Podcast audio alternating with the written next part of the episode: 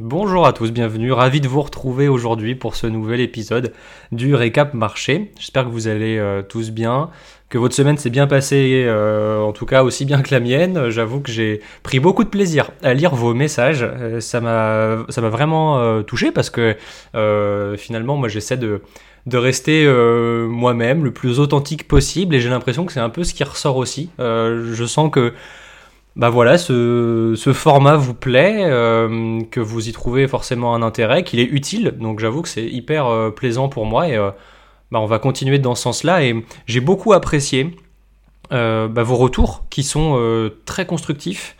et en particulier, et il y a pas mal d'entre vous qui m'ont parlé de faire éventuellement des épisodes hors série. Euh, donc euh, de, nouveaux épisodes, en plus de celui-ci, hein, au format hebdomadaire, des épisodes hors série qui traiteraient d'un euh, autre sujet, pas forcément d'actualité, mais pour traiter un sujet plus en profondeur. Donc ça pourrait être sur l'investissement, sur comment sélectionner une action. Alors après, Bon, ce sera des sujets qu'il faudra que je travaille aussi, mais je suis ouvert en fait à toute proposition. Euh, donc, ce que je ferai, alors peut-être pas pour cet épisode-là, mais peut-être pour le, pour le prochain, euh, de vous mettre le lien d'un Google Form. Euh, donc, et comme ça, vous pourrez bah, vous exprimer tout simplement. Je vous mettrai peut-être quelques liens de sujets et vous pourrez choisir celui qui vous arrange le plus. Et puis évidemment, la possibilité de d'émettre de nouvelles idées, d'autres sujets. Donc, pourquoi pas pousser un petit peu le, le format récap marché à voilà des épisodes hors série qui pourraient aussi vous servir. Alors après, encore une fois, moi je, enfin, j'ai à cœur de euh, véritablement garder euh, cette relation euh, entre nous, de cette relation un peu de proximité. Je vous parle chaque semaine et moi je prends beaucoup de plaisir à le faire. L'idée c'est pas d'arriver dans quelque chose où je vous fais des formations. Voilà, je n'ai pas la prétention de, de, faire des formations, mais si ça peut vous apporter sur des sujets voilà qui vous intéressent, bah, écoutez avec avec grand plaisir. Donc on va réfléchir à ça euh, avec l'équipe euh, d'actionnaires. De mon côté, je vais voir quel sujet aussi je suis en mesure de traiter. Euh, et puis, je serai évidemment preneur de, toutes vos idées. Voilà. pour commencer ce, cet épisode, pour lui donner, si, en général, je donne pas de titre, mais là, on peut dire que les grands esprits se rencontrent. C'est comme ça que je l'ai intitulé parce que on a quelque chose d'assez intéressant qui s'est passé sur le marché la semaine dernière. Peut-être vous l'avez vu, c'est que euh, eh bien, les anticipations des investisseurs commencent tranquillement, donc sur les taux, hein, sur les baisses de taux, bah, commencent tranquillement à rejoindre ce que prévoient de faire les banques centrales.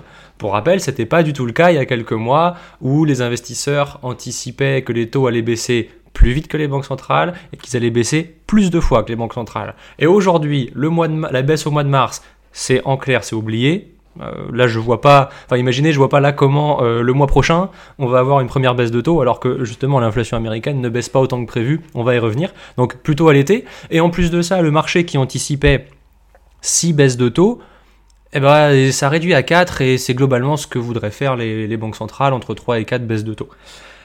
Et donc comment on en est arrivé là? Euh, eh bien, l'inflation américaine. L'inflation américaine est redescendue un peu moins fortement que prévu. Euh, donc, euh, on reste légèrement au-dessus de 3%. Ça, ça, aurait été vraiment incroyable de repasser sous les 3% euh, déjà. Bon, là, c'est pas le cas. Ça montre bien aussi aux investisseurs que l'inflation ne peut pas non plus descendre en ligne droite. après, ce qui est assez surprenant aussi, c'est que on a en fait des marchés qui ont très légèrement corrigé, mais ça a duré euh, une journée. Euh, ça a duré une journée, on a dû perdre 0,70 euh, au grand maximum sur les indices européens, un petit peu plus aux États-Unis, mais dès le lendemain, c'était quasiment rattrapé. Donc c'est marrant cet effet-là où finalement, bah, les anticipations de marché se sont réajustées, mais le marché a continué de prendre ce qu'il voulait. Ça fait le lien avec justement l'épisode de la semaine d'avant où euh, je vous disais, bah voilà, les, mauvaises nouvelles, euh, bon, elles impactent plus vraiment le marché, elles sont plus considérées en tant que telles et finalement, bah, les investisseurs n'ont vu que les résultats d'entreprise, encore une fois, euh, la semaine dernière. Et c'est ce qui explique d'ailleurs que les indices ont refait de nouveaux records. Je prends l'exemple du CAC 40. au moment où je vous parle, hein, on est vendredi en fin de journée, vendredi donc de la, de la semaine dernière si vous m'écoutez lundi, euh, on a le CAC 40 qui a touché 7800 points quand même, c'est assez impressionnant, euh, aidé par les résultats d'entreprise, aidé par une forme d'optimisme, d'euphorie Euh, certains aiment, bien dire aussi de la complaisance. Alors moi je suis fondamentalement, je veux dire, plutôt haussier et optimiste sur les marchés. Je suis pas là en train de me dire oh bah là c'est trop, ça a baissé. Non, je suis pas comme ça. Mais j'avoue que là, quand même, en étant le plus optimiste possible, je commence à me dire presque, oui, bon, bah là, c'est un peu trop beau pour être vrai, ça fait peut-être un peu trop quand même là. Donc, bon, on aura forcément à un moment hein, une phase de, correction. Et même si c'est 4, 5, 6%, ça sera complètement euh, naturel, je dirais. C'est dans le sens du marché. On peut pas euh, faire que de la hausse tout le temps. Et à un moment, il faut que le marché respire un petit peu. Et ça sera peut-être pour mieux repartir et aller chercher 8000. Et voilà, ça, tout, est envisageable. En revanche, là, depuis quelques jours, je me dis quand même, ouais, là, euh, ça commence à être assez haut. Là, j'avoue que là, si je dois rentrer sur le marché maintenant, j'y réfléchis à deux fois. Donc, autrement dit, là, je rentre pas euh, sur le marché sur ces niveaux-là. Euh, on peut imaginer plutôt un retour 4-5% plus bas. Ouais, là éventuellement, peut-être qu'il y aurait des entreprises qui pourraient présenter quelques, quelques points d'entrée, mais pour l'instant, voilà, je joue plutôt la prudence. Et pour nuancer quand même, parce que c'est vrai que les, bon, les investisseurs, ils ont, ils ont compris, là, euh, l'inflation va pas baisser aussi vite comme ça que prévu. C'est d'ailleurs ce qu'a rappelé euh, Bostic, Raphaël Bostic, qui est un, un des gouverneurs hein, de la Fed, donc de la Banque Centrale Américaine, qui dit, bah voilà, ça baissera pas aussi vite que ce qu'anticipe le marché, donc en parlant de l'inflation. Mais ce qui est marrant quand même, pour nuancer un petit peu ce propos, et c'est peut-être en ça aussi que les investisseurs se disent, bon, euh, ok, ça baissera peut-être pas aussi vite que prévu, mais on n'a là, on a peu de chances quand même qu'elle reparte à la hausse non plus, l'inflation. Euh, et on l'a vu la semaine dernière sur les ventes au détail. Donc les euh, données de vente au détail, c'est pour mesurer le niveau de consommation des Américains. Donc ce qui est quand même le plus gros, euh, donc un des plus gros postes qui contribue à la croissance économique. Et puis c'est évidemment en lien avec l'inflation. et on a vu que il y a eu une contraction légèrement de la consommation euh, pour le mois de janvier. Euh, et une, information aussi assez intéressante, c'est que le taux de défaut euh, donc sur les paiements de, cartes de crédit, parce que vous savez, hein, c'est aux, États-Unis, ils consomment beaucoup à crédit. Donc, c'est-à-dire par leur carte, ils font des sortes de crédit revolving, entre guillemets. C'est pas comme du crédit différé, comme chez nous, par exemple. Là, il y a quand même un taux qui s'applique, parfois très élevé. on a vu des taux à plus de 20% sur les taux de carte de crédit. Et là, le taux de défaut a augmenté de 60%. Alors pour nuancer, ça ne veut pas dire qu'il y a 60% des Américains qui font défaut, mais ce petit taux de défaut qu'on avait, là il a quand même augmenté sur les dernières semaines. Alors que entre voilà des, ventes au détail, donc un niveau de consommation qui diminue un petit peu, plus euh, un taux de défaut qui augmente un peu, bah c'est pas ultra significatif. Ça veut pas dire que la consommation va complètement se normaliser et, euh, et complètement redescendre. Enfin le niveau de consommation, mais c'est quand même quelques signaux qui peuvent aussi rassurer en quelque sorte le marché sur le fait que mm, on évite la surchauffe aussi, et donc que l'inflation reparte. Euh, donc voilà, pour la partie euh, inflation, consommation, en clair, le marché a continué de prendre ce qu'il a rangé un petit peu. On a une forme d'effet euh, FOMO. L'effet FOMO, donc F-O-M-O, peut-être certains connaissent, hein, c'est un, un, effet psychologique, ça veut dire Fear of Missing Out, j'espère que mon anglais est bon. en clair, c'est la peur de pas prendre le train en marche.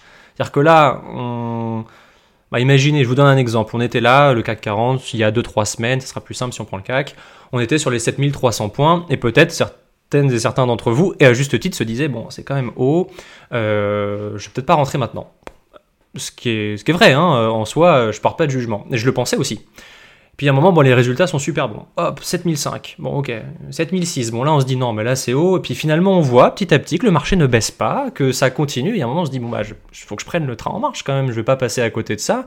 Le marché ne semble pas vouloir baisser. Les nouvelles sont je dirais excellentes entre guillemets sur la partie des résultats et d'ailleurs on l'a vu avec l'automobile aussi Renault et Stellantis qui ont publié des résultats records c'est des choses qu'on n'attend pas forcément à ce point et, qui surprennent les investisseurs. Ça, fait rêver les investisseurs. finalement, le marché continue de monter. Donc là, on se dit, bah, on y va. Et donc de plus en plus d'investisseurs se disent aussi bon bah j'achète parce que finalement tout monte donc euh, je peux pas passer à côté.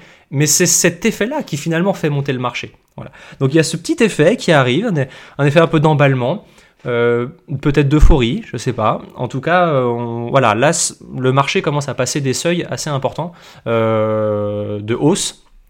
Ça fait quand même quelques euh, mois maintenant qu'on n'a pas vu de baisse un, peu marquée. Voilà, là, c'est quand même assez soutenu. Euh, pour nuancer, alors un petit peu, ah oui, si un point, un point que je voulais aborder. Alors c'est vraiment à la marge, mais quand même. Donc là, la semaine dernière, c'était le Nouvel An chinois, donc les marchés étaient fermés pendant une semaine. Mais il y a eu quelques données justement pendant ce Nouvel An chinois. C'est l'occasion pour eux de faire quelques voyages en famille, de relancer un peu aussi le tourisme et l'économie. Et je voyais ça sur Bloomberg. En 6 jours, il y a eu 61 millions de voyages en train. C'est le plus haut depuis 5 ans. Donc il y, a quelque chose qui se passe. Vous savez, la Chine se comporte pas super bien. Euh, les, prix euh, n'avaient jamais autant baissé que depuis 2008, hein, donc ils sont bien en déflation. Il y a un vrai problème de consommation, il y a un vrai problème de dynamisme économique. Et là, simplement, bon, pour voir un peu le tourisme, il y a un petit frémissement. Euh, c'est qu'il y a quand même encore un peu de pouvoir d'achat pour voyager. Donc là, je voyais, c'était c'était Shanghai on a, euh, il constate une hausse de 50% par rapport à il y a un an, euh, donc euh, du nombre de touristes, 8,8 hein, millions de touristes sur, une semaine à Shanghai. Donc il y a quelque chose qui se passe, voilà, et qui pourrait faire espérer aussi que les marchés chinois repartent, qui d'ailleurs en bourse repartent un petit peu aussi. En tout cas, l'hémorragie semble un petit peu, un freinée. Voilà, donc pour cette semaine, c'est une semaine qui sera surtout importante pour les données d'activité. Euh, donc là, euh, alors on va avoir les minutes de la Fed. Donc là, les minutes de la Fed, c'est un peu comme une conférence, il y aura un rapport, etc., qui va nous, qui va permettre aux investisseurs eh d'ajuster un peu leurs anticipations, de voir justement le comportement, euh, de voir la, ce qu'en ce qu'en pensent les gouverneurs des banques centrales suite à justement une inflation qui redescend mais pas autant que prévu. Donc ça va permettre d'affiner un petit peu, d'avoir peut-être de nouveaux éléments sur l'état de l'économie pour justement revoir, comme je disais, les anticipations à la hausse ou à la baisse. Mais surtout, le plus important, les minutes, de la Fed seront, seront, intéressantes, mais le plus important, je pense, ce sera surtout les données euh, PMI. Donc ça, je rappelle, euh, ce sont des indicateurs d'activité qui permettent de jauger si euh, l'activité économique est en expansion ou en contraction, tout simplement et on l'attend donc en zone euro, euh, aussi aux États-Unis. Euh, en zone euro, comme pour le mois de janvier, euh, non, comme pour le mois de décembre, ça va ralentir, donc ça va être encore en contraction, mais un peu moins que prévu. Donc on attend ça aussi, voilà, pour le, le mois de janvier. Aux États-Unis, c'est différent. C'est attendu en expansion, ce qui pourrait être très bon pour les marchés si on part du principe qu'ils réagissent de la même façon qu'ils réagissent depuis trois semaines, c'est-à-dire à se dire bah, les bonnes nouvelles sont bonnes, donc le marché monte. Si l'économie euh, montre une forme d'expansion, alors qu'à côté de ça, on a une inflation qui, ok, n'a pas redescendu autant que prévu, mais elle a redescendu quand même, bah, on a un double effet qui est hyper intéressant pour les marchés. Euh, donc ça, ça va être euh, vraiment à surveiller. Et évidemment, j'en reparlerai dans le, prochain épisode. Et puis on aura également l'inflation en zone euro. C'est la lecture définitive. Je rappelle, aux États-Unis, ils annoncent qu'une seule fois l'inflation, donc en rythme mensuel. En zone euro, il y a une lecture préliminaire et ensuite une lecture définitive. Et là, ça sera la lecture définitive où on attend bien une baisse de l'inflation à 2,8% contre 2,9% euh, précédemment. Ça veut dire quand même, si on regarde juste en mensuel, une baisse de 0,9% c'est quand même très bon. Voilà. En tout cas, j'espère que cet épisode vous aura plu. Comme pour euh, la semaine dernière, n'hésitez pas à me faire vos retours. Je suis vraiment preneur de tout ça parce que, encore une fois, je, moi je fais ça voilà, pour, euh, parce que j'adore les marchés financiers, je pense que vous l'aurez compris. Pour partager, c'est passionnant. Euh, et en plus, quand là je vois que ça vous sert, bah, je me dis, allez, il y a, a peut-être quelque chose à faire. Donc voilà, j'ai envie de creuser aussi euh, ce format, de le, de, le, développer. Donc évidemment, s'il vous plaît, bah, je vous invite à le, à le partager et euh, évidemment, bah, preneur de vos retours. Excellente semaine à vous et puis à la semaine prochaine.